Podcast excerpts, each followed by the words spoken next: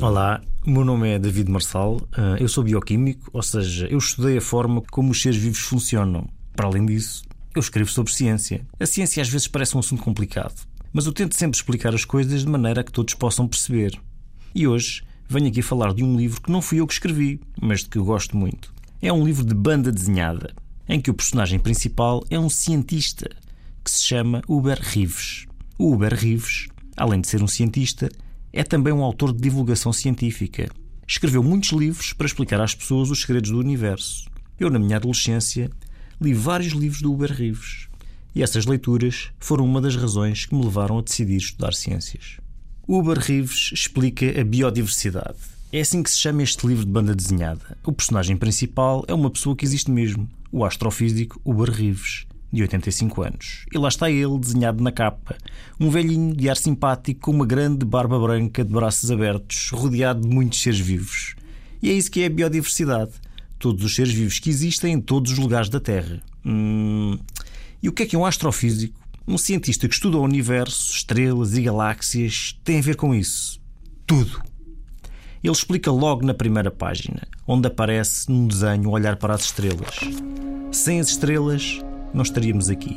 Quando elas morrem, elas libertam os átomos necessários à construção dos seres vivos. Os átomos que hoje fazem parte dos animais, das plantas e de ti foram feitos nas estrelas. De uma certa forma, todos nós já estivemos nas estrelas. Neste livro, Uber Rives, e é assim que começa a história, é convidado a participar numa visita de estudo com uma professora e crianças que vão à descoberta da biodiversidade. Partem numa carrinha e o astrofísico vai explicando a importância da biodiversidade. Por exemplo, mesmo uma ponte de ferro não existia se não tivessem vivido umas bactérias especiais de cor azul há mais de 2 mil milhões de anos. A viagem segue e, pelo caminho, Uber Reeves conta como a biodiversidade é importante e também os problemas que acontecem quando o homem não respeita o equilíbrio entre todos os seres vivos. Uma das histórias passou-se na América, nos Estados Unidos da América, no Parque Natural de Yellowstone. Ao longo de séculos, os caçadores mataram quase todos os lobos.